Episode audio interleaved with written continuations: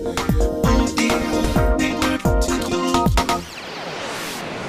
北オーディオニュース。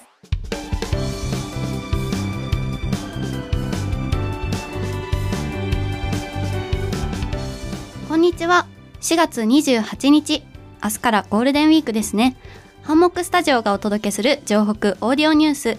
ナビゲーターのあやとコメンテーターのりんたろうでお届けします。よろしくお願いします。今週も城北地区の気になるニュースをお届けしたいと思います。この番組は城北信用金庫の提供でお送りします。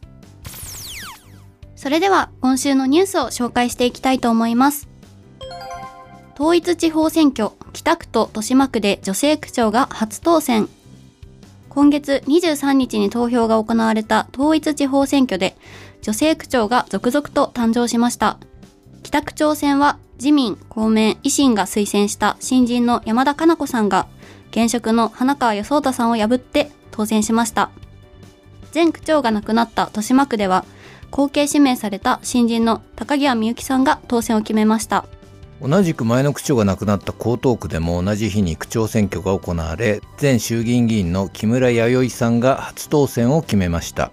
東京23区では品川、杉並、足立の3区が女性区長でしたが今回当選した3名を合わせると女性区長は過去最多の6名となりました。はい。今回の選挙は女性や若い力が台頭してきたように感じます、はい、エリアは少し離れますが兵庫県芦屋市の市長選挙で歴代最年少となる26歳で当選を果たした高島俊介さんの存在なども話題となりましたよね。そうですね。灘高校から東大ハーバードと華麗な経歴を持つ高島さんですが学生時代からまちづくりに携わりそうした活動が自らの政治活動の原点だと語っているようです。北区長に就任した山田さんにも北区政と東京都政での議員経験を生かしつつ女性ならではの視点でダイナミックな舵取りを期待したいと思います。はいそうですね。みんなで作る北区新時代というスローガンのもと共に北区を盛り上げていきましょう。2つ目のニュースです。赤羽バカ祭り4年ぶりの開催へ街の期待高まる。北区の春の風物詩赤羽バカ祭りが今月30日4年ぶりに復活します。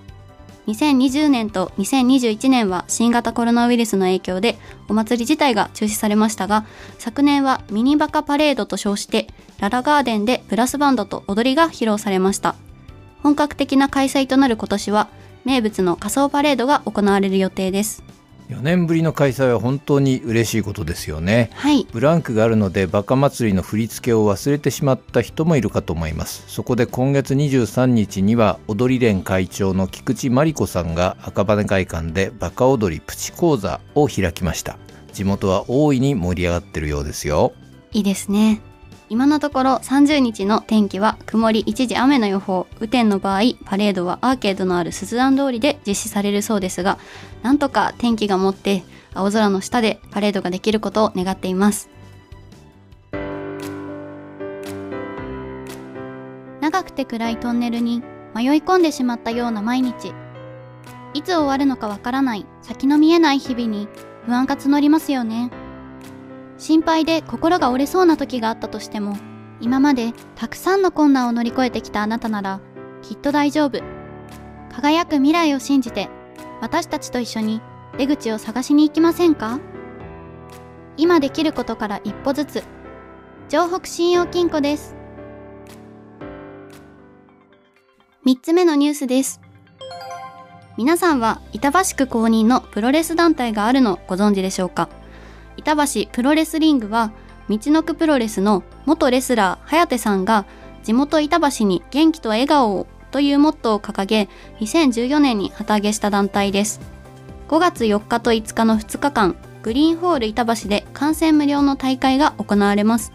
板橋プロレスはその経費の費用をクラウドファンディングで補うことを決め現在クラウドファンディングのキャンプファイヤーで支援を募っています。板橋プロレスは区内の商店街や町会がレスラーを抱える形をとっています。例えばハッピーロード大山商店街にはハッピーロードマンという公認レスラーがいますし中板橋商店街には中板へそマスクという公認レスラーがいます。彼らはリング上で戦うライバルでもあり板橋を盛り上げる仲間でもあります。そんなレスラーたちを商店街の人たちが応援しているうちに商店街同士の横のつながりが生まれ合同イベントを開催するようになったそうです。なるほど。商店街同士のつながりがそうした形で生まれると地域に一体感が生まれてとてもいいですね。試合を見に行くにはどうすればよいのでしょうか、えー、無料観戦の受付は締め切られてしまいましたがクラウドファンディングのプロジェクトを支援した方には見学席がリターンとして用意されます。ご希望の方はお早めにお申し込みください。はい。クラウドファンディングは5月3日まで受付をしているようです。興味のある方はキャンプファイヤーのサイトでご確認ください。ここで城北信用金庫からのお知らせですゴールデンウィーク中の営業店窓口 ATM の稼働状況をお知らせします。営業店窓口に関しましては5月1日月曜日と2日火曜日は通常通り営業しております。また5月8日月曜日より通常通り営業いたします。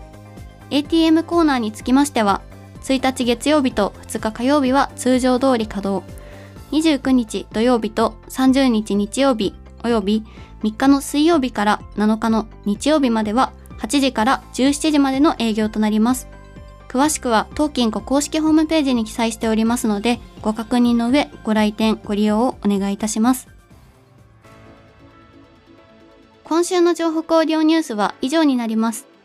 最近私の周りで産休育休を取って仕事復帰をする人たちがとても多くて友人たちと集まると話題に上がるのが共働きでいかにして家庭と仕事を両立していくかということなんですが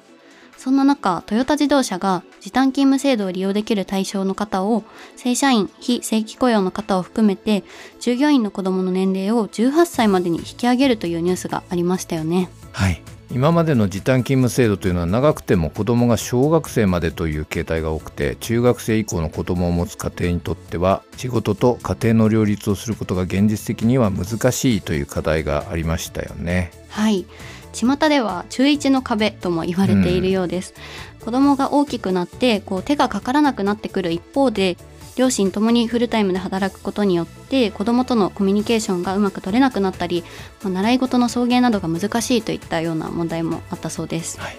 そしてこの時短勤務は育児にとどまらず介護などにも適用できるそうです。働き方も家庭の在り方も多様化している現代のニーズに合った取り組みかなというふうに思いました。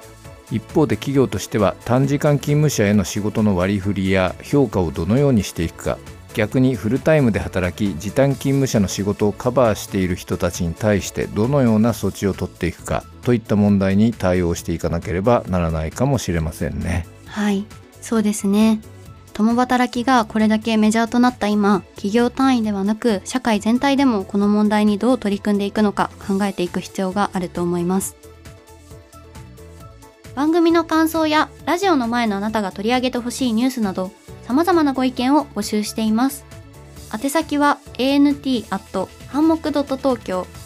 ハンモックはアルファベットで hand mock です。詳しくは番組ホームページをご覧ください。たくさんのお便りをお待ちしております。それでは、良い1週間をお過ごしください。お相手は、あやとりんたろうでお送りいたしました。